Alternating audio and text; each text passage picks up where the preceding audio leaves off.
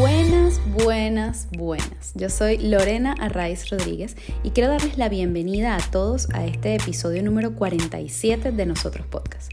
Nuestro invitado de hoy es un artista multidisciplinario, siempre atento a los procesos de creatividad e innovación dentro y fuera de las artes. Es un pensador y un buscador nato, y eso le ha hecho ver el mundo con una mirada amplia y expansiva. Estamos hablando de Juan Luis Landaeta, que define el arte como la posibilidad de crear y transformar realidades. Y desde allí se ha relacionado con la música, la pintura, la escritura, la escultura eh, o la noticia de unos monos, por ejemplo, que se escaparon del zoológico en Maracay, la ciudad donde él creció en Venezuela. Además, Juan Luis nos habla del rol transformador del arte en la sociedad y él lo resume de la siguiente manera. No hay nada más valioso, dice, y el rol del arte tiene que estar allí, que poder conquistarse a sí mismo, que lo que tú expreses sea auténtico, que sea lo que tú quieres manifestar, porque eso sí, nadie puede ser auténtico por ti. Sin más, los dejo con este episodio número 47 de Nosotros con Juan Luis Landaeta. Juan Luis Landaeta, bienvenido a nosotros. Estoy muy feliz de que estés aquí, de verdad. Muchísimas gracias. Lore, muchísimas gracias a ti, como siempre, por la invitación y siempre es un gusto hablar contigo y pensar contigo también. Es verdad, es verdad, nos la pasamos muy bien en estas eh, disertaciones filosóficas, tú y yo. a ver, Juan Luis, nosotros te definimos, yo sé que esto por ahí ya no te gusta, pero vamos a darte pie. Te definimos como, a ver, un hombre creativo, por supuesto, sensible, y bueno, definitivamente un, gran artista, ¿no? Eh, ¿Cómo te defines tú? bueno, yo creo que con el tiempo uno, ese ejercicio de definición, que claramente es necesario, lo empieza a hacer como por oposición, ¿no? Como partiendo de las cosas que uno definitivamente no es. No es, claro. Bueno, cosa que te remite a las que forzosamente eres. Yo creo que y lo noto cada vez más con el tiempo, eh, estando en el extranjero. Yo no vivo en Venezuela desde hace ocho años, prácticamente, y esos ocho años los he vivido no solamente en Estados Unidos, sino en Nueva York, que es una ciudad en la que casi lo normal es no ser de acá, ¿no? Es una ciudad fundada por personas que no eran de acá. La bandera de la ciudad es la bandera de Holanda. Eh, se habla una cantidad de dialectos y de idiomas que, que, escapan al entendimiento de una persona común y corriente. Y bueno, la verdad es que estoy bastante amigado con la idea de decir que no solamente soy de América Latina, este, sino que soy venezolano. Ese es un rasgo o un sesgo que afecta, afecta mi humor, afecta mi manera de abordar las cosas, afecta mi manera de, de entenderme, entender mi entorno, inclusive de leer el entorno. Creo que haber crecido en un país tan inestable como la Venezuela de los 2000 y tantos, eh, nos obligó a madurar nuestro criterio, nuestro criterio con respecto a las noticias, con respecto a la realidad, con respecto a las necesidades básicas. El año pasado, cuando empezó a, ocurrir la crisis pues vinculada con el COVID, eh, este tema de ver tiendas vacías sin papel toalete y tal, más allá de, de, la alusión humorística que es forzosa, tipo ya yo viví esto, eh, en efecto, sí, ya yo viví eso, ¿no?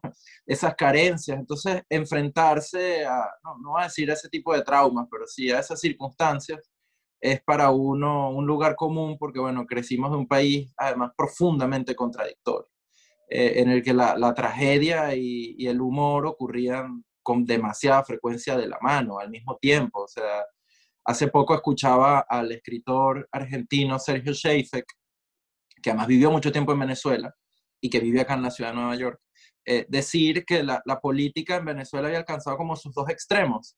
Eh, todo tenía que ver con política y a su vez la política se había como desdibujado, ¿no? es, es, como una presencia invisible cuando la materia de, del día a día es de supervivencia, eh, el rol de la política o de la opinión política o de la opinión política internacional se desdibuja naturalmente. Entonces... Pero es como omnipresente, ¿sabes? sí, sí, Nadie sí. habla de esto, pero esto está allí. Es como el coco, claro. O sea, eh, no existe, pero está ahí, amenaza, etcétera, ¿no? Yeah. Pues bueno, lo, lo, primero que te quisiera decir es eso, pues soy venezolano, pero además, si Venezuela incide en mi personalidad y, y en cómo soy, eh, también soy una persona que creció en Maracay, ¿no? Si bien crecí en Caracas, nací en Caracas, crecí en Maracay. Entonces, eh, además soy de una ciudad de provincia, del interior de un país que está prácticamente centralizado, ¿no? O que su eje metropolitano, cultural y cosmopolita está reducido a cuatro o cinco grandes ciudades. Entonces, bueno, de hecho, Maracay no era una de ellas esa denominación entre ridícula y despectiva de decirle lo que no sea Caracas, el interior. Caracas, Caracas y lo demás es Monte Culebra. Sí, sí, sí. Además, Venezuela es un país enorme. Es un país de casi un millón de kilómetros cuadrados. Entonces, bueno, ese sería otro rasgo distintivo. Y mm, bueno, no sé, y todo lo demás viene por añadidura. Pero digamos que esa es la matriz. Fíjate, te doy un, comentario muy corto. Este fin de que resume perfectamente todo lo que acabo de decir. Eh, para el momento en el que estamos grabando esto, a la sazón, hace unos días, eh, circuló una noticia que se habían escapado 40 eh, monos del zoológico de Maracay, ¿no? Y había fotos de los monos, había un voice note increíble de una señora contando toda la travesía de los monos y tal, y la gente en redes sociales, se escaparon los monos, bueno, mis grupos de WhatsApp eh, saltando la información de la familia, mis amigos, al colegio, etcétera. Y obviamente era un bulo, ¿no? Parece que se escapó un mono. Eh, y bueno, lo demás es fantástico. Entonces, bueno, yo, yo vengo de ahí, yo, yo vengo de una ciudad que se pueden escapar los, monos. los, monos. del zoológico, claro, claro. ¿Qué más voy a decir? te ibas a atrever a hablar de los monos. no, pero ese es el punto de partida de todo esto. Me encanta. Bueno, este es Juan Luis, mucho gusto. Eh, ya que nos has hablado de, Maracay, eh, de, haber crecido allí, una ciudad que además yo conozco porque eh, parte de mi infancia y mi adolescencia también la pasé, no vivía en Maracay, yo siempre viví en Caracas, pero he tenido familia en Maracay casi siempre y bueno, iba mucho, ¿no? Entonces también es una ciudad con la que de alguna manera me siento identificado, familiarizada, ¿no? cuéntanos cómo fue esa infancia, esa vida en general en Maracay, no sé qué te gustaba hacer. Eh, yo, a mí me encantaban las matas de mango de Maracay, o sea, el río, el limón, era como unas cosas, eh, ah, me llevan a el parque Henry Pitier, o sea, hay como hitos, ¿no? Que, que yo también tengo en Maracay. Sí. Me gustaría preguntarte a ti, o sea, cosas que, que, te gustaba hacer y si tienes alguna, alguna vinculación o alguna relación que puedas hacer, y esto a lo mejor es muy loco, entre Maracay y Nueva York ahora. Sí, claro, claro. Me paso la vida en eso, haciendo ese ejercicio. Ah, Mira, em, bueno, a ver, eh, en estos días, precisamente con este tema de los monos, eh, recordé un cuento eh, que escribí estando haciendo la maestría, estaba haciendo la maestría en escritura creativa acá en la ciudad de Nueva York. Y escribí una cosa que, además el problema era que nadie podía creer eso, o sea, era inverosímil, siendo real, pretendía, sonaba como algo fantástico, ¿no? Eh, en Maracay, cuando se rescató el equipo de la ciudad de béisbol, los Tigres de Aragua, eh, bueno, empezaron a tener unas rachas de éxito tremendas, empezaron a ganar todo lo que no habían ganado nunca, etc. El hecho es que en una ocasión ganan la Serie del Caribe y el gobernador eh, decreta uno, día de júbilo, o sea, yo esto no lo puedo creer, imagínate que ganen los Yankees y entonces el día siguiente no se trabaje en Manhattan porque ganaron los Yankees. Y dos, sacaron unos tigres en unas jaulas, en unas pick-ups, para que los para que el pueblo aragüeño disfrutara de los Tigres de Aragua. A mí se me pareció sensacional. Así hayan dado una vuelta por la avenida Las Delicias. Pobres tigres. Pero por favor, la imagen de un tigre exacto, famélico, ahí ya la está pasando bastante mal metido en una, en una jaula, dando vueltas por la avenida para que la gente se divierta, además como circense en el peor sentido de la palabra, o sea, eh, como retrógrado, una cosa como el siglo XIX. Eh, pero bueno, esas posibilidades excedidas de una ciudad pequeña en la que los controles ceden, en el que no hay tanta rigidez de control de nada. No sé si despertaron al guardaparques diciéndole, mira, ganaron, hay que sacar los tigres, eso no, no, no, lo, no lo puedo concebir. Eh, tiene que ver con un reino muy particular que ha incidido mucho en, mi escritura, em, que es el mismo zoológico, porque yo mis vacaciones, ahora que me preguntas por mi infancia, no todas, pero muchas, a una edad en la que ya podía recordar cosas, o de la que ya puedo recordar cosas, fueron en el zoológico con algo que organizaba en parques, que se llamaba los Juegos Ecológicos. bueno, de pronto en retrospectiva, para un niño, para muchos niños podía ser aburrido porque, no sé, viaje a la playa, que sé, era, era mejor. Eh, pero para mí era fantástico porque era todos los días íbamos al zoológico, hacíamos cosas de, de, conocimiento del medio ambiente, de respeto a los animales, de conocer a los animales, eh, de alimentarlos, cuando todavía alimentaban a los animales en el zoológico de Maracay. Y esa relación con la naturaleza, inclusive con los parques nacionales, para mí fue fundacional. O sea, yo no me puedo todavía arrancar eh, de la cabeza, de mi imaginación, de mi alfabeto creativo, eh, el Henry Pitier, por ejemplo, en efecto, el Rancho Grande, que además, claro, de nuevo, la ambigüedad. Rancho Grande, la estación biológica, quiero decir, es el edificio que iba a ser un hotel durante el gomecismo, luego se lo come el moho, tú vas y lo que ves es como una especie de momia en versión edificio. Una película em, de terror. Sí, total. Además, mi papá era constructor y construyó y creyó mucho en el desarrollo turístico de Ocumare de la Costa. Entonces, en esa carretera y en ese cerro, creo que entré un día y me costó salir. O sea, me trajeron a Nueva York, me arrojaron acá, pero de alguna forma sigo estando allí, ¿no?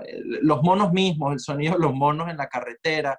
Yo me mareaba mucho, entonces siempre teníamos que parar, vomitaba. Y, lo que escuchaba en ese momento, esas otras presencias, animales, además la, la, migración de aves que hay por ahí es impresionante. Fíjate, por lo menos ahorita, es noticia la visita del polvo del Sahara, que es una cosa que suena así como el Kama Sutra, ¿no? Eh, y tiene todo, todo el sentido del mundo, porque además por el Henry Pitier llegaba una migración importantísima de aves eh, que no venía de estar vacacionando en Aruba o en Margarita, ¿sabes? Venían del Atlántico, ¿no? Ahora hay documentales y todo este asunto, pero en ese entonces cuando te contaban eso, eh, sonaba un poco mágico, ¿no? Sin lugar a dudas. Bueno, por em, bueno, eso, eso tiene que ver mucho, pues el contacto con la naturaleza, si bien no fui uno de esos chamos que disfrutara revolcarse en el lodo o, algo por el estilo, siempre fui como muy tranquilo. Sí, siempre fui muy tranquilo me gustaba ver. ¿Qué disfrutabas? Si no disfrutabas de ese tipo de cosas, ¿qué otras cosas disfrutabas? No sé. Ver. Ver a los que se ensuciaban y decir, ¿por qué hacen eso? no, siempre fui muy observador y siempre, ya desde muy chiquito me gustaba mucho la música, por ejemplo. Entonces jugaba, pues cantaba, inventaba canciones. Eh, tengo una hermana que me regañaba, pues yo le cambiaba las letras a las canciones. Eh, estaba componiendo, pero yo no lo sabía, ella tampoco, ¿no? Estaban cortándote tu libertad, Juan Luis, ahí de Por favor, sí, faltaba más. Bueno, y las similitudes de Maracay y Nueva York, por favor, que esto me da mucha curiosidad.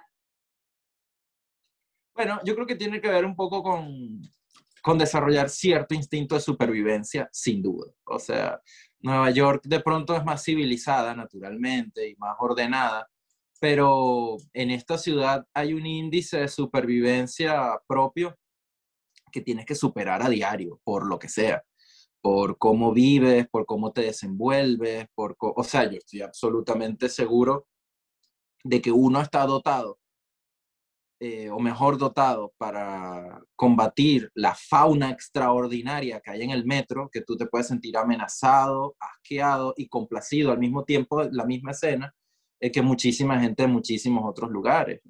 Y creo que la crianza en el extrarratio, como dirían los entendidos, en la provincia, en lo que no era la capital, habiendo vivido luego en la capital, eh, también siempre te da una perspectiva mayor en lo que sea. O sea, es mucho más fácil para ti situarte en contexto o en una reunión o en un ambiente laboral o creativo o el que sea, profesional, em, que el que, ha, que el que ha crecido pensando que su ombligo es el ombligo del mundo. Entonces, desde una ciudad como Maracay, que además tenía lo mejor, porque era esta cuestión rural y absurda y gomecista. Gómez es una persona muy importante en mi vida. Este, ahora que me preguntas por recuerdos, porque todo en Maracay tiene que ver con Gómez. Eh, que, la, que sí, digamos, e, esa, esa sensación de amenaza, ¿no? por lo menos Maracay estaba suficientemente cerca de Caracas para que no fuese infinitamente lejos, eh, pero no era Caracas, ¿no? ¿no? No, tenía ese desarrollo cultural ni nada por el estilo. Claro. Eh, Juan Luis, estudiaste Derecho. En esa, ahora que dijiste que, bueno, vivías en Maracay y luego viviste en, en Caracas, fue, sí. estudiaste en la Universidad Católica Andrés Bello, estudiaste Derecho. pero tú te has dedicado a las artes en general, ¿no? Entiéndase, bueno, a la música no te has dedicado profesionalmente, pero digamos, la tienes allí eh, de todas maneras. Em, a la literatura, a la poesía, a la, a la pintura, es decir, a muchas, a muchas ramas, por llamarlo de alguna manera, eh, artísticas, ¿no? Em, ¿Cómo, o sea, yo quiero saber de allí dos cosas. La primera es, ¿cómo y por qué mm, estudiaste derecho cuando tienes dentro como toda esta área artística y luego cómo hiciste esa transición, si es que hubo una transición o cómo fue ese tema? Eh, y por otro lado, quisiera que nos definieras lo que para ti significa el arte en general. Wow, ok. Bueno, la primera parte es más fácil. Sí. Em, Sabes que estoy en contacto con algunos de los profesores, o con muchos, de hecho, de los profesores que me dieron clase en la escuela de Derecho, y la verdad es que yo tampoco tengo muy claro ni siquiera cómo me gradué. Em, de verdad, no lo digo por hacer un chiste de tal, sino, bueno, sobre todo porque pienso esa época generalmente la pienso alrededor de textos que estaba escribiendo. O sea, tal época es cuando estaba haciendo esto, o lecturas que estaba haciendo, que también lo marcan a uno mucho, ¿no? Eh, a veces uno recuerda a qué olía lo que tenía alrededor cuando estaba leyendo un libro, ¿no? O a qué te sabía la boca, o lo que sea. Bueno, lo que pasa es que yo soy de una generación en la que afortunadamente, o sí, afortunadamente, no hace el chiste que sea afortunadamente, están de moda los modelos de Naciones Unidas. Mm. Eh, eso empezó a estar en el ambiente, en los colegios, etc. En Maracay, no. Pero yo estudié en un colegio, sí, yo estudié en un colegio marista. Y los maristas pues tienen un colegio en Caracas, el Colegio Champañat. Entonces, con estas convivencias que se hacían entre colegios maristas, em, empecé primero a acercarme a la posibilidad de, de, de, Caracas, de vivir en Caracas, empecé a conocer gente de mi edad que estaba en Caracas, que no fuese mi familia. Eh, los empecé a ver desenvolverse, ya se me empezó a gustar mucho, naturalmente, porque tenía mucha más libertad, porque ya salían, etcétera, ¿no? Era otra cosa. Em, y por otro lado, eh, claro, me coleaban de contrabando en los modelos de Naciones Unidas como de la delegación del Champañat. Entonces, claro, me familiaricé con dos cosas. Primero, evidentemente, con ese mundo de relaciones internacionales, intereses históricos, políticos, sociales, ¿no? Eh, no era tan raro, en Maracay sí era bien raro, ¿no? Eh, pero allá pues encontraba gente, bueno, muchísima gente en los modelos haciendo estas cosas. Te dije, bueno, mira, puedo estudiar algo como estudios internacionales, la gente que estudia estudios internacionales generalmente pues tienen los gustos que yo tengo, les gusta la música, les gusta el arte, etc. Y en realidad, Lore, lo que yo quería era irme a Caracas. lo, la, la, lo otro era fase 2. Pues. Claro, yo sabía que por los intereses que tenía y tal, si estaba dentro de las humanidades, no iba a sufrir, ¿no? Eh, pero no, no tuve ese, ese pensamiento que mucha gente además es bastante simplista, decir, ah, no, estudiaste derecho porque te obligaron, porque los abogados son millonarios. No, nada que ver. O sea, realmente no. Yo, yo busqué algo que tuviese armonía con lo que me interesaba. Y hay un dato curioso, que creo que hemos conversado de esto. Yo hice radio, chamo, eh, joven, pues, de los 16 a los 18, tuve un programa de radio Maracay, que era en vivo, que era todos los días, que me encantaba hacer y nunca evalué estudiar comunicación social. Y en el mismo orden de ideas ya escribía, o bueno, ya había empezado a escribir, pues lo que sea que uno escriba cuando es adolescente. Eh, de hecho, había tenido como un aliciente porque concursé en unas cosas que hacía la escuela, la, la, Casa de las Letras Andrés Bello, que dirigía en ese momento Luis Alberto Crespo, y había ganado unas cosas y tal. O sea, digamos, la, la literatura ya era un hecho en mi vida y tampoco evalué nunca estudiar letras. De hecho, un poco de la arrogancia que lo caracteriza a uno a esa edad, eh, sentía que ya esas cosas estaban en mí, que si seguía trabajando en ellas no, no tenían que verse amenazadas porque yo, eh, de hecho, estudiar otra cosa. Esa fue un poco la lógica. Qué interesante. Eh, solo presenté. Sí, solo. ah, bueno, y estuve, estuve 15 minutos en el Conservatorio de Música del Estado de Aragua. Este, ya había empezado a tocar un poquito de piano y bueno, evidentemente, eso sí, no, descontado, ¿no? Me ha encantado estudiar música, pero no, ahí, yo me acuerdo que la, la, siguiente imagen que yo tenía, el mismo salón donde recibí mis primeras clases de teoría y solfeo, era un centro de votación después, se han vuelto nada, el piano era una mesa. Eh, entonces, bueno, me fui a Caracas, me fui a Caracas, yo solo presenté en Derecho, quedé, quedé en la Católica, quedé en otras universidades, pero la Católica era la que me gustaba, me gustaba el ambiente estaba un poco influido porque una de mis hermanas se graduó ahí, entonces... Y bueno, fue fantástico. O sea, irme a Caracas para mí fue, sentía lo mismo que cuando me vine a Nueva York. O sea, Caracas para mí era, además, eh, era estar solo. Claro. Literal, eso, ¿no? Anda a ver tú ahora qué haces con esa soledad o con tus capacidades o con tu tiempo, pero... ¿Cómo te has llevado con esa soledad en Caracas y en Nueva York? Ah, no, muy bien, muy bien, toda mi vida, no, no, toda mi vida, toda mi vida. Yo, fuera de discusión, siempre, no, nunca ha sido, nunca al revés, me, me forzo a socializar, a estar, a, a responder, etcétera. Siempre he tenido un, bueno, mundo, un zoológico, un zoológico. Tigres, monos, Gómez. Gómez. Coño, Gómez y tú, tú y Gómez. Bueno, el arte, Juan Luis Landaeta, por favor, ¿qué significa para Bueno, eh, acotando que todo lo que digo ni siquiera rasga lo que de verdad pueda sentir o lo que pueda pensar con respecto a esto y entendiendo que es un asunto bastante importante y entendiendo también que es necio dedicarle mi vida y no procurar de vez en cuando un ejercicio mínimo de definición. Eh, pues eso es como los escritores que se la pasan escribiendo, dicen, no, yo no me puedo llamar escritor, me voy a llamar escribidor. Bueno, por ahí va, ¿no? Sí, no, no, es como, yo prefiero un bemol posterior. Digan, bueno, es un mal escritor, es un buen escritor, es un escritor mediano, pero es un escritor, ¿no? O por lo menos intenta hacerlo, está jugando las reglas de un escritor. Pero bueno, eh, yo creo que el arte generalmente se le asocia con la creación de otras realidades, ¿no? Como, bueno, es que yo veo tal cuadro y me siento como en otra realidad. Yo creo que eso obedece a cierto poder de transformación de elementos. ¿A qué me refiero? Eh, por ejemplo, un, acercamiento que hacía Ricardo Piglia al hecho de la escritura, que a mí siempre me ha interesado mucho, es que el escritor es quien escribe con conciencia del lenguaje, o sea, no quien escribe desde su capacidad de estar, de ser alfabeto, sino quien escribe pues consciente de que determinadas sintaxis, determinados significados, determinados órdenes, ritmos y tonos van a alterar el significado de esa frase, de esa oración, ¿no? Y van a generar una respuesta en el otro, ¿no? Que es un poco la, la idea que, que no es la regular. Y ahí está el arte. Tú lees las instrucciones de un pote y bueno, una instrucción que diga introduzca media cucharilla de azúcar, no pretende decir más nada que sea introduzca media cucharada de azúcar, ¿no? Eh, el arte, digamos que tiene esa ambigüedad de la transformación, por ejemplo, si esto está escrito en verso o está escrito dentro de un espacio, en una, en una página completa en blanco, tú entiendes que quizás ese vacío, que ese silencio quiere significar otra cosa, ¿no? Que entonces tú te imaginas, bueno, ¿esto quién lo dice? Quizás lo está diciendo un asesino, ¿no? Quizás lo está diciendo un, no sé. Eh, Duchamp, por ejemplo, Duchamp convirtió cosas mínimas, mínimas, soltar un hilo en el aire, en un gesto eh, cuya lectura, pues, obedece al reino de la lectura de la obra de arte, ¿no? O sea, lo que sea.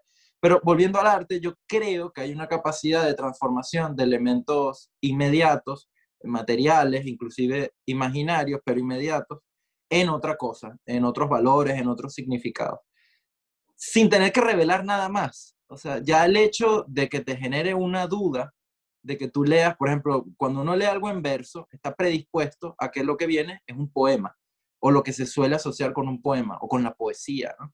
Eh, ya tú, de hecho, te puedes predisponer mal a que sea algo cursi, a que sea algo ridículo, a que sea algo tedioso, a que sea raro, a que no se pueda leer rápido, a que se lea distinto.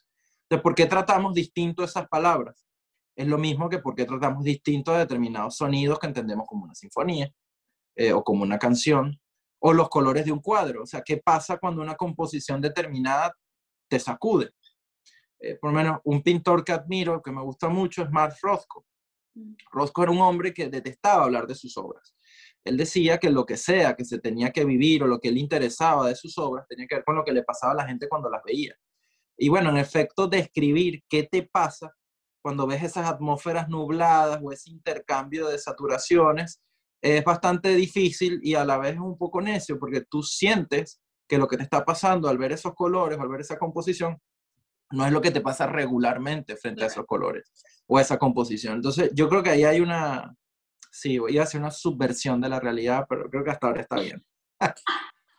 Vamos a dejarlo así porque entonces nos liamos aquí. Sí, claro, no, no, no, y no, la idea es sembrar una duda, ¿no? De eso se trata. Ajá, ya nos dirá la gente qué, qué subversión de la realidad está obteniendo de esta conversación. Yo quiero, yo quiero aprovechando todo esto que estás hablando de, del arte y, y, de, y, de, sus maneras, ¿no? Por llamarlo de alguna manera, eh, valga la redundancia, me gustaría que jugáramos un poco a, hacer como un, un, una, una, mezcla eh, loca y que me dijeras, por ejemplo, que, no sé, qué se te viene a la cabeza si, si ponemos en, una, en un solo sitio eh, todas estas manifestaciones artísticas, poesía, literatura, pintura, escultura, música, em, y metemos allí, eh, por ejemplo, mm, eh, la, la, evolución personal o el crecimiento personal o el desarrollo personal, Em, y temas, por ejemplo, como la política, sin entrar a hablar aquí de política, pero quiero decir... Sí, sí, sí, sí, sí, no, bueno. Todo eso, porque al fin y al cabo yo creo, Juan Luis, y de esto hemos hablado tú y yo muchísimas veces, eh, Juan Luis y yo nos conocemos hace muchísimos años, desde la universidad, este, hablando de Joaquín Sabina en el camerino de Teatro Cap. Eh, y claro. Además, yo iba de fijón, yo nunca estuve en Teatro Cap, yo iba a ir a estar con gente, contigo, con el otro, a hablar y Claro, lo que iba a decir hace rato, además, cuando dijiste que estuviste 15 minutos en el Conservatorio de, de Maracay, iba a decir que también estuviste 15 minutos en Teatro Cap. O sea, es cierto, es cierto, sí fue como dos. En esos 15 minutos, Juan Luis estaba escuchando Sabina en el camerino y yo, eh, me, me, o sea, a mí me conmovió aquello y me asombró profundamente que otra persona sobre la faz de la tierra de la diminuta tierra que era Teatro UCAP, o bueno, la, la Universidad Católica Andrés Bello, o incluso Venezuela, eh, que otra persona estuviese mm, escuchando a Joaquín Sabina, que es mi cantante favorito, y que yo era la única loca que lo escuchaba. Entonces, bueno, así comenzó nuestra amistad. Bueno, cierro este paréntesis que me encanta siempre decirlo, eh, para continuar con la idea, que es que, claro, eh, todas esas cosas están siempre allí, ¿no? Como en el aire, en la gente que tiene esa sensibilidad artística o, o bueno, no necesariamente mm, eh, es parte activa del arte, pero que tiene esa, esa sensibilidad allí, ¿no? Entonces, ¿cómo, ¿cómo pudiéramos mezclar todo eso y qué pudiéramos sacar de allí? Es decir, ¿cómo crees tú que, que todas esas cosas juntas nos pueden ayudar a, transformarnos, quizás? Bueno, eh, yo creo que sirven desde muchas perspectivas. Primero, es como un reloj que ya está armado. O sea, tienen sentido cuando ya está hecho la síntesis de esa, de ese, de ese, de esa merengada. Eh, lo, puedes ver claramente qué pasa después, ¿no? Eh, en qué se sedimenta esa mezcla, ¿no? Eh, antes es un poco más difícil decir, bueno, un poquito más de política, un poquito menos de arte, un poquito más de teclado, un poquito menos de color rojo, un poquito más de, de acrílico, un poquito menos de Hegel o de Aristóteles o lo que fuera, ¿no? Me encanta. Entonces, yo, yo, yo creo que... Me encanta. Pero sí, es que yo creo, de verdad creo que, mm, a ver, la voluntad es un elemento transformador muy importante. O sea, uno va detrás de cosas que quiere, que le gustan, que le atraen.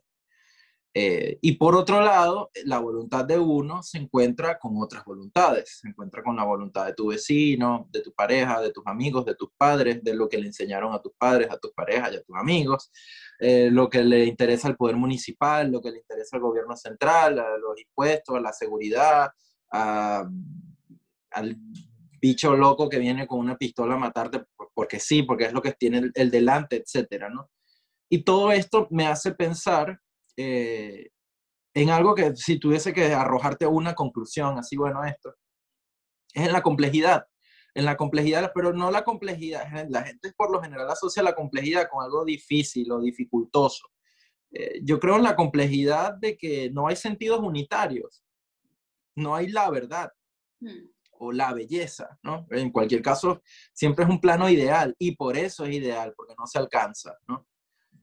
Entonces, fíjate, por menos con respecto a toda nuestra diatriba nacional, los venezolanos, el extranjero, la inmigración, las necesidades, eh, Carolina Herrera, Edgar Ramírez, Caramelos de Cianuro, Cervantes Florentino, ¿sabes? Vox abre una oficina en Caracas, la gente sigue jodiendo, se siguen riendo, o sea, eh, se siguen escribiendo cosas magníficas, se siguen haciendo cosas, eh, la gente se desentiende también de determinadas situaciones, que también es interesante cuando eso pasa. Y bueno, vamos a ocuparnos de las cosas locales de la calle porque lo demás es imposible, es insufrible, etc.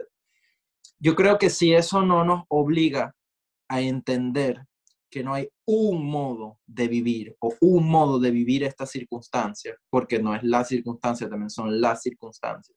Yo creo que es una gran lección antitotalitaria lo que nos ha pasado, precisamente, porque parte, parte del estado de miseria y de destrucción se ha correspondido con que en un momento determinado una sola persona concentró una cantidad de poder que estaba concebida para cientos de personas, para cientos de personas que a su vez estaba concebido que no pensaran igual, que unas entre ellas controlaran o supervisaran las funciones de los otros, respetando además no su voluntad, la voluntad de la gente que los eligió bajo un sistema político algunos por acá no lo conocen, se llama democracia, se llamaba democracia en cualquier caso. Había partidos, había ideologías, se necesitaba que esos partidos se enfrentaran, se necesitaba que esos partidos convivieran, se necesitaba que se pudiesen entender, que aceptaran la existencia del otro. Y yo creo que la existencia del otro, en su respeto eh, y, en la, y, en, y en la concepción de la necesidad, tú necesitas un contraste. Eh, habita esa complejidad de la que yo te estoy hablando, que no tiene que ver con que uno sea, algunas personas sean más sensibles que otras, o que hay unos iluminados que entienden toda la circunstancia política y la pueden explicar, o, o, los artistas. Yo creo que eh, en realidad, y sin que sea una respuesta fácil, lo que nos toca entender, o lo que nos ha tocado entender, o por lo menos en mi caso, lo que me ha tocado entender, es lo complejo de nuestra circunstancia. Eh, que además es como un tira y encoge. Pues. Uno explica lo que pasa en Venezuela, en España, y la gente toma con pinza lo que te escucha, este, o lo puedes explicar acá en Nueva York. Si lo explicas en Colombia, de pronto tienes un feedback, si lo explicas en NYU tienes otro, si lo explicas en la calle tienes otro. Eh, bueno, pero ahí, es muy ahí también interviene, o sea, el, el, tema de la percepción y de, los, y de los marcos de cada persona, de cada sociedad, de cada contexto, etcétera, ¿no? O sea, al final al final nuestra, nuestra realidad como venezolanos, pero bueno, también tu realidad personal, tu, tu vida, lo que sea, que cuentes, este, tú, tú, lo estás contando y en cuanto sale de ti, ya, ya es otra historia, ¿no? Que diría Benjamín. Claro, Entonces, está muy bien dicho eso, es correcto. bueno, la otra persona lo está recibiendo desde otro lugar, que no es el lugar de donde tú lo estás sacando, con lo cual ya por ahí, pues, complicado, con la complejidad. Sí, sí, sí, bueno, no, no, yo no sé si la frase es solamente de él, él también la dijo, pero Caparrós tiene escrito por ahí que la historia es siempre la historia de alguien, ¿no? Claro. Este, y bueno, por lo menos aquí en el caso de Nueva York hay prejuicios, naturalmente, porque a veces son útiles también. Eh, un poco tautológicos. Entonces, cuando tú explicas lo que pasa en Venezuela, el otro da por hecho, bueno, pero este es un muchacho de Caracas que vive en Nueva York, que tiene su perspectiva de que todo está mal, de que la izquierda es mala, etc.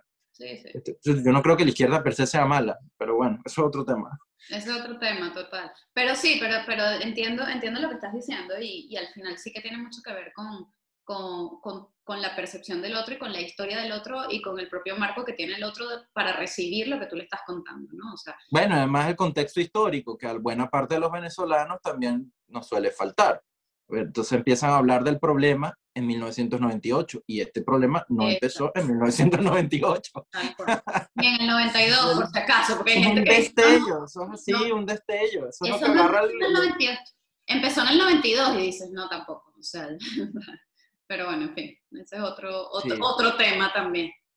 Eh, Juan Luis, y si tuviéramos que pedirte, bueno, un poco para, para, para darle curso a, toda esta cantidad de cosas que tú y yo podemos hablar aquí sin filtro y, y sin límite, este, si tuviera que pedirte, por ejemplo, tres recomendaciones, entre comillas, esto es muy cogido con pinzas, eh, para utilizar el arte como medio para la transformación de una sociedad, eh, ¿qué nos podrías decir? Bueno, wow. A ver. Eh, la respuesta corta es que tengan de verdad contacto con el arte. O sea, esa sería la frase, ¿no? La cuestión es cómo conseguir tener un contacto verdadero con una manifestación humana, que en este caso es el arte, pero también se puede tener un contacto verdadero con cualquier otra cosa.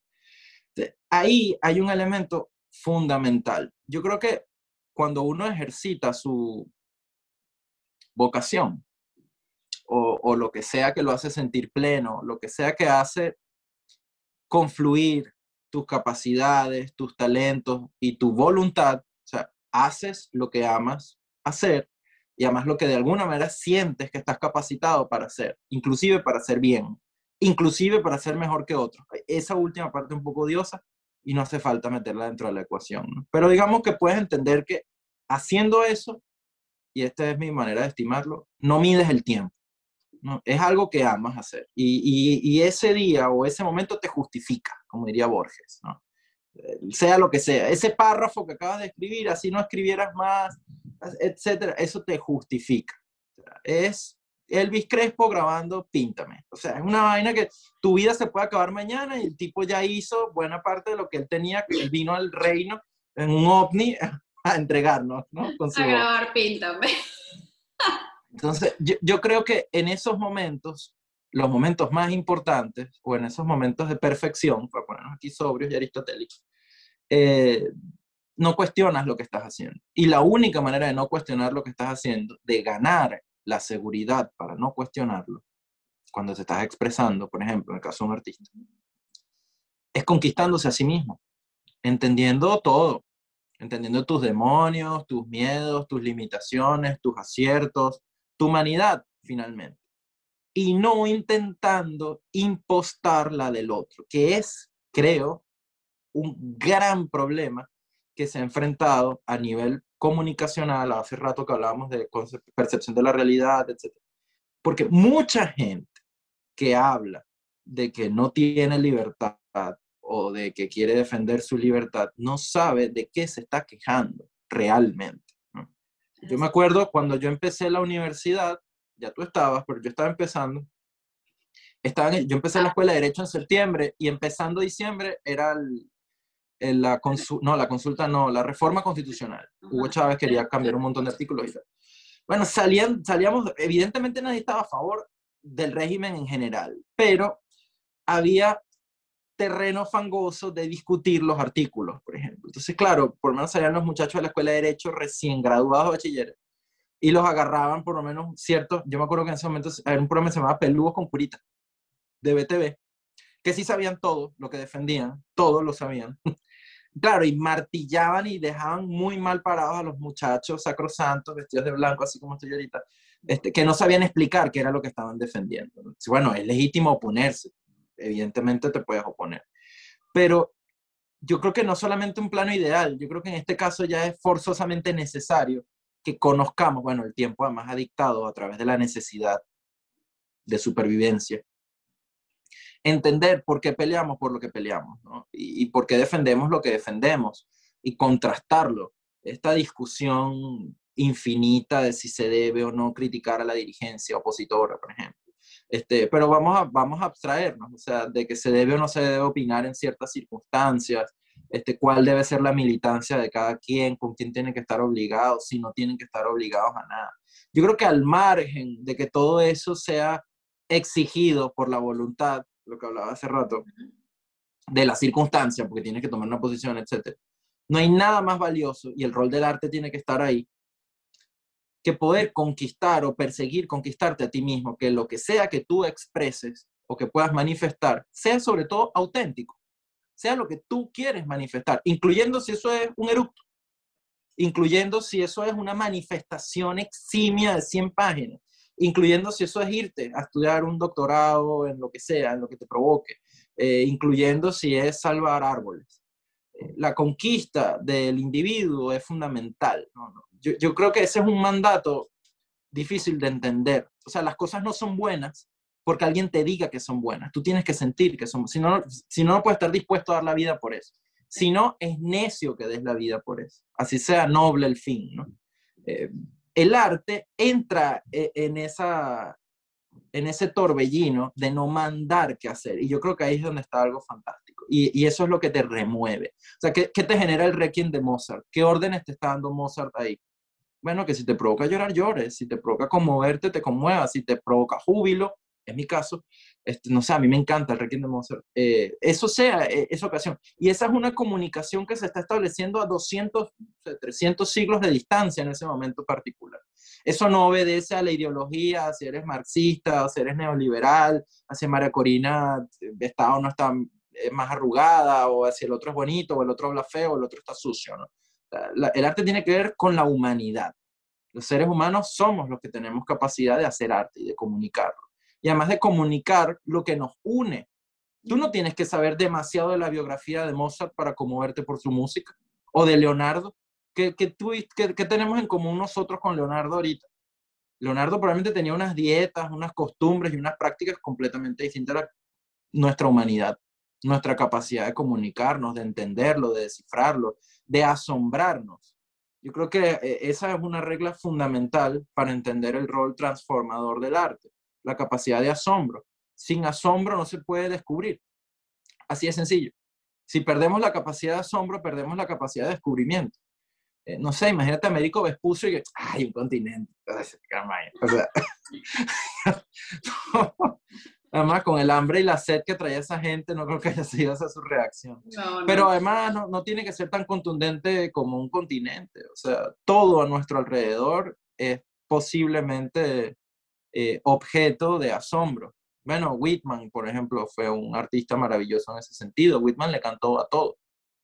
Sí, y además, y además de objeto de asombro y de descubrimiento.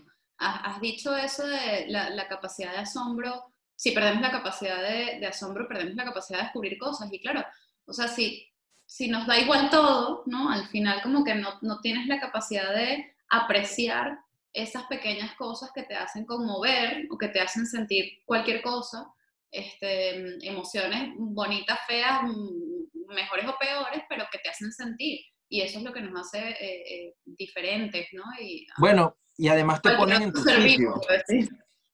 No, y además te ponen en tu sitio. O sea, ahorita aquí es de día no es de día porque alguien esté agarrando una lámpara más arriba del edificio que yo puedo ver, es de día porque estamos en un planeta que no sabemos que hay muchísimo más abajo ni muchísimo más arriba, eh, tenemos muy poquita información de lo que nos rodea en general, eh, hay una bola enorme de fuego que es una explicación todavía inaudita que genera esa luz, que permite que haya fotosíntesis, gracias a la fotosíntesis oxígeno, o sea, es complejo, o sea, nada es solamente lo que es, ¿no? Tal cual. Y yo creo que dime, dime. El, arte el arte comunica esos asombros múltiples, ¿no? íntimos además. Claro, íntimos, ahí va. Eh, decías lo de la autenticidad, que además es un concepto que, bueno, tú sabes, eh, eh, yo he estado, bueno, yo, pero es el proceso de mucha gente también, ¿no?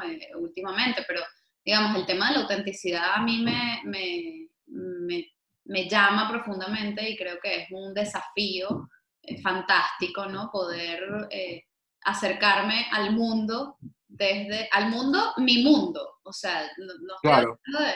eh, que también al mundo en general, eh, desde, desde ese lugar, ¿no? Desde ese lugar de autenticidad del que tú hablas del arte, así que sí, creo que allí hay que además, una gran clave. Lo, lo, auténtico no se puede imitar. Por ejemplo, cuando tú sientes que alguien es original, tú puedes querer imitar su originalidad pero lo auténtico, lo, auténtico de Lorena, solamente y todo lo que se entiende por Lorena, Lorena lo puede ofrecer. Nadie puede ser auténtico por ti, ¿entiendes? A eso, a eso y, y, sobre todo en el mundo del arte es como un lugar común decir la originalidad, la originalidad, hay que ser originales, hay que ser originales. Cuando el siglo XX en general se, se, se reabordó como un remix, ¿no? Empezar a hacer arte con lo que no era arte, empezar a abordar lo que en teoría no se debía abordar, lo que no se podía abordar. Es así. Eh, Juan, ¿con qué sueñas y a qué le temes? Bueno, ¿a qué le temo? A cualquier llamada horrible que venga de Venezuela, sin duda. O sea, te miento si te digo lo contrario. Tengo familia allá, tengo bastante familia allá. Tengo mucha familia afuera, pasa que tengo mucha familia en general, pero eso en particular es claro que, que también es frecuente que uno se aterre más que mucha gente que está allá, ¿no? E, eso también pasa. Eh, sin duda, no soy una persona miedosa, en general no soy nada miedoso. Eh, puedo llegar a un nivel casi de imprudencia en no tener miedo. Eh, o en cualquier caso le tengo miedo a cosas ínfimas, no sé, un tiburón blanco, por ejemplo, pero como uno no se los encuentra tanto, y además me encantan. Y con qué sueño de lo otro, uf, no sé, tengo muchos sueños, sí, pero la mayoría son o graciosos o absurdos. Últimamente estoy trabajando realmente en la idea de poder trabajar con los sueños, poder... En el libro en el que estoy trabajando ahorita hay un, hay un texto que apareció casi neto, por lo menos en cuanto a imágenes, en un sueño y me pareció interesante. Pero bueno, quizás soy yo tratando de buscar eh, rendimiento también, de, de, a, más de la vigilia de mi periodo de hablas, hablas de los sueños, o sea, del mundo onírico. Sí, sí, sí, sí, sí, sí, sí. Wow, qué interesante, esto no lo sabía, qué bien.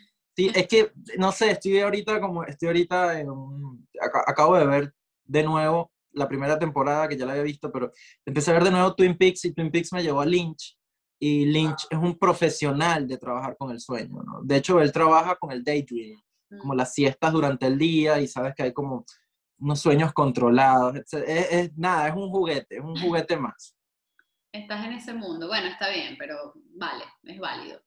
Eh, y bueno, ya para ir cerrando, porque mm, lamentablemente tenemos que terminar, pero bueno, tú y yo como seguir hablando eternamente aquí.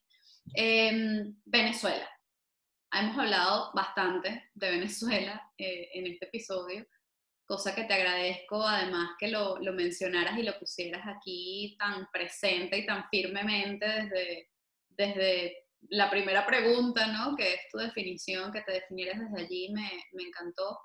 Eh, ¿Qué es Venezuela para ti y cómo crees que podemos, eh, y este es un poco el, el, el, objetivo, o bueno, sí, la finalidad altruista de mi parte por lo menos, de este espacio, que es como intentar reconstruir o construir de nuevo eh, desde el punto de vista social a, Venezuela, ¿no? O sea, como encontrándonos y reencontrándonos como venezolanos y, siendo conscientes de que somos parte de un gentilicio, ¿no? Y, que venimos de donde venimos. Entonces, ¿qué significa Venezuela para ti y cómo crees que podemos hacer esa construcción nueva de nuestra sociedad? Bueno, primero agradecerte la intención, porque creo que el ejercicio muy acorde con lo que acabo de decir es que no hay que dar nada por sentado. O sea, no hay que decir, sí, ya todos sabemos qué es Venezuela, ya todos sabemos qué significa ser venezolano, ya todos sabemos qué es lo que hay que hacer, etc. Em, y es, la verdad creo que es buena parte de la ocupación mental y espiritual de millones de personas que están afuera, que se hacen esta pregunta todos los días muchas veces, ¿no? ¿Qué significa ser lo que soy, de dónde soy, cuáles son mis responsabilidades con respecto a eso, yo no decidí esto, me encanta haber nacido ahí o no, o qué momento tan contradictorio, etcétera. Eh, bueno, como comentaba al principio, ese es mi país de origen, o sea, esa es la única cosa que creo que no voy a dejar de ser nunca en mi vida, o sea, cuando me muera va a estar mi nombre coma venezolano, o nacido en Venezuela al menos, ¿no? Em, a menos que el territorio cambie de nombre. Bueno, pero seguirá siendo... no, no, claro, claro, claro, pero bueno, a eso me refiero siempre, que es, bueno, es mi país de origen, Esa es, eso es indiscutible para mí, ese es mi sello, por decirlo de alguna forma, ¿no? El sino que tengo, sin duda. Eh, no, no tengo esa necesidad de, ay, me ha encantado nacer en otro sitio, no, no. Si tuviese esa perspectiva con lo que he vivido, no, no, no tendría la vida que he tenido, por otro, ¿no? Em, es el tiro, pues ese fue el tiro que, que me corresponde y encima de esa bala voy, ya está a donde sea que vaya. Eh, que no se caiga, eso sí, por favor. Que sí, por lo menos yendo a algún lado en el cosmos. Em, bueno, y lo, cuando hablamos en estos días con el tema de la definición y tal, yo dije, bueno, si hay una certeza que tengo, es que yo vengo de un país que cambió. Y eso es, esa es la reflexión que quiero hacer. Eh, creo que por mucho tiempo se abordó la situación de Venezuela como una crisis coyuntural, una crisis sin duda, pero yo creo que ya no es coyuntural. O sea, no hay vuelta atrás, es lo que quiero decir. en un vuelo, los pilotos suelen decir que hay un punto de retorno y un punto de no retorno. E, eso no quiere decir que el avión se vaya a estrellar, pero volver a donde despegó ya en un momento que ya no es una opción. Yo creo que abordar la circunstancia de Venezuela pensando en que las cosas vuelvan a ser lo que eran, para mí, en mi caso, estoy hablando a título personal, es una discusión acabada. O sea, cuando percibo eso, en productos culturales, porque esto está en influencers, en posts, en fotos, en canciones, en imágenes de la Virgen del Valle encima de Guaco en la Plaza Altamira, ¿no? Con los militares. Además, toda esa mezcla, bueno, ahí, está, ahí estamos nosotros, ¿no? O sea, ¿en qué país vive la iglesia católica en la imagen de la Virgen, pero con gente que se, siente que el esposo le monta cachos balsantero, que además le dan gracia a los militares? Delirio, ¿no? Pero por otro lado, un delirio fantástico, eso somos, ¿no? Este, vaya o no, la gente haciéndose selfie con los tipos que cualquier lugar del mundo nadie sería una selfie con esos tipos, porque o están cumpliendo su deber o lo están incumpliendo fragantemente. Entonces, definitivamente no quieres la foto con ese tipo. Pero bueno, esa sensación de volver, yo creo que es una cosa muy distinta volver a ser lo que fuimos y otra cosa es restituir sistemas que tuvimos. Eso sin duda. O sea, me parece legítimo pretender restituir el sistema democrático en pleno, la vida y la actividad de los partidos, la administración de justicia, eh, la, la, pluralidad dentro de una asamblea o congreso, como se llame nacional. Eso sí, esa es una restitución legítima. Pero esta, este imaginario de volver, entre otras noticias, porque un lugar es en buena parte también quienes están allí. Entonces creo que hay una nostalgia también que implica gente que, que ya no está ni siquiera dentro de, dentro de este plano, como sé que eso se diga, ¿no? Em, lo digo porque con frecuencia, y bueno, es, natural, es inevitable, pues mueren íconos de esa otra época o algo por el estilo, de la cultura popular, por ejemplo, o, o política o civil, etc. Entonces se dice, murió con él, se lleva una época. Bueno, forzosamente sí. Este, y también seguramente están haciendo otra gente que va a generar otras épocas.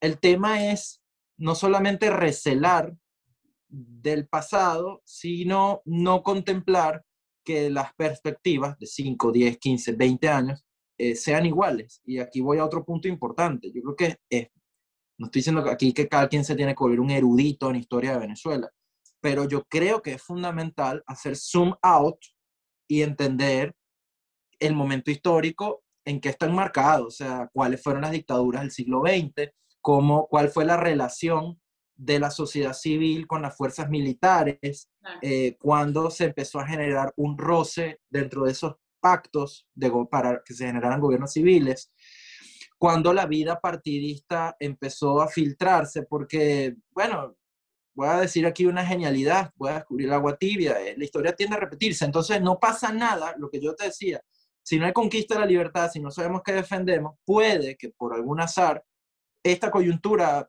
pase, trascienda, se reincorpore, volvamos a tener a la Virgen del Valle encima de, con los militares, etcétera, Y en 20 años vuelva a llegar un tipo que ofrezca más o menos lo mismo, que rescate lo que esta persona rescató, que ofrezca lo que le ofreció, eh, que capitalice ese mercado ideológico y bueno, y caigamos en una espiral sin fin.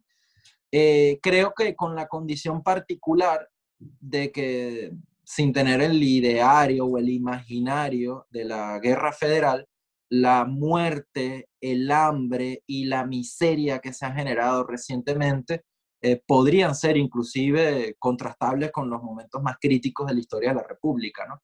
Y fíjate que acabo de decir una palabra importante, historia y república. O sea, pero es muy, para mí, imprescindible que se entienda eh, no solamente la complejidad, todos los países son complejos, o sea, nadie tiene una historia estable, así, un punto, una línea recta, ¿no?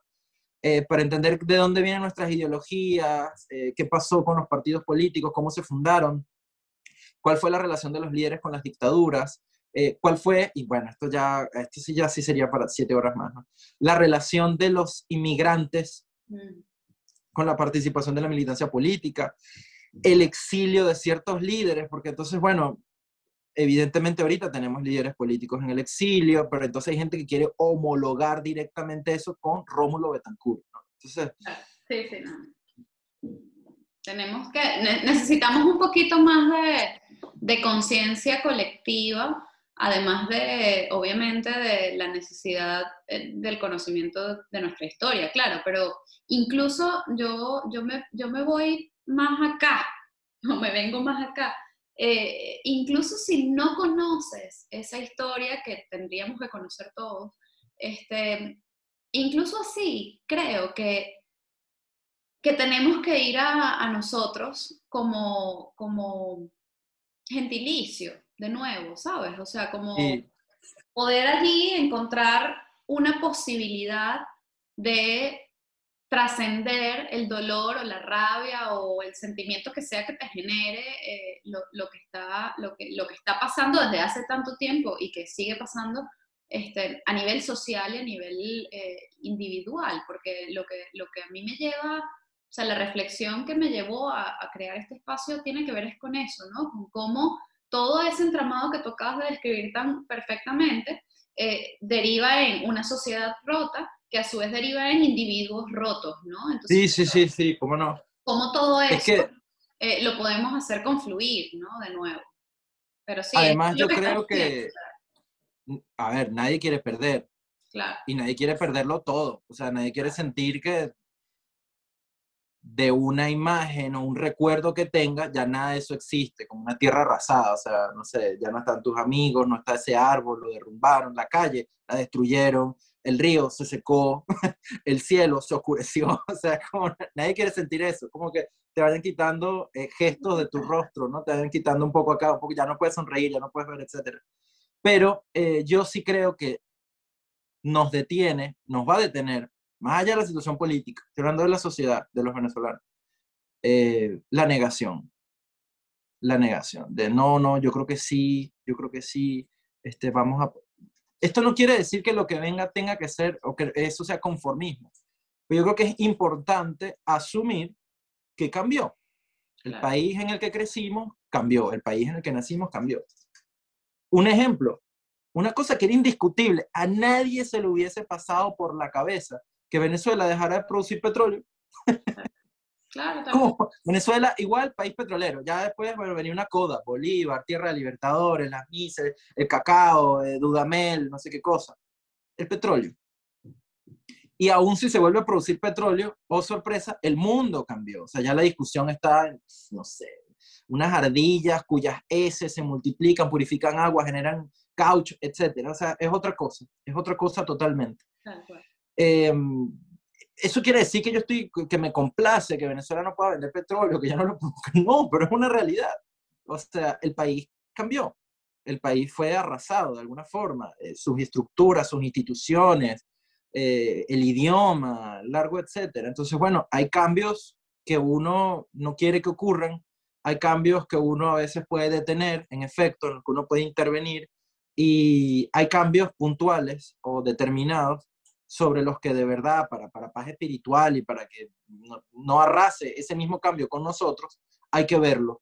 Pero para que verlo hay que entenderlo y verlo, identificarlo, saber dónde está. Y yo creo que eso, que no es solamente empatía, hace falta también en el campo político entre polos que se quieren aniquilar los unos a los otros.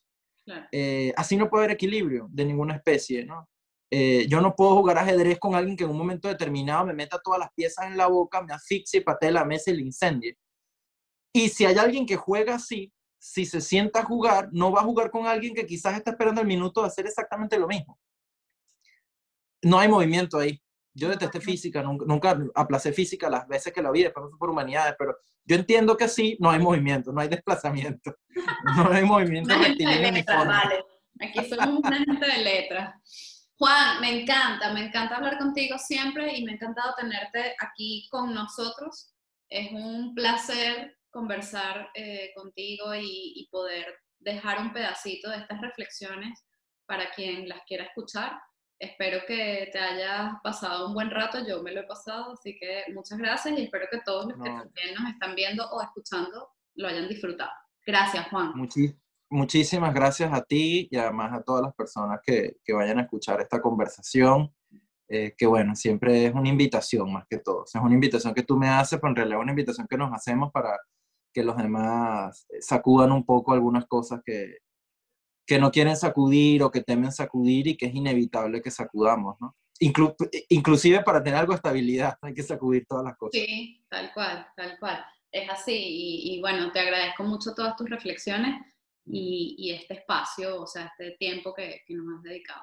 Muchas gracias. Te quiero. A ti.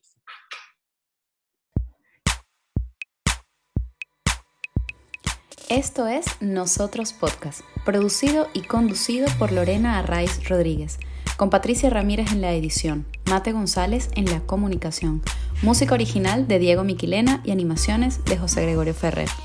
Recuerden seguirnos en nuestras redes sociales arroba nosotros-podcast y suscribirse en cualquiera de nuestras plataformas, YouTube, Spotify, Google, Apple, para que podamos estar más conectados y, muy importante, para que podamos compartir opiniones, sugerencias y peticiones, porque nosotros es eso, un punto de encuentro para recordar que somos tan solo una gota en el mar infinito de nuestro gentilicio.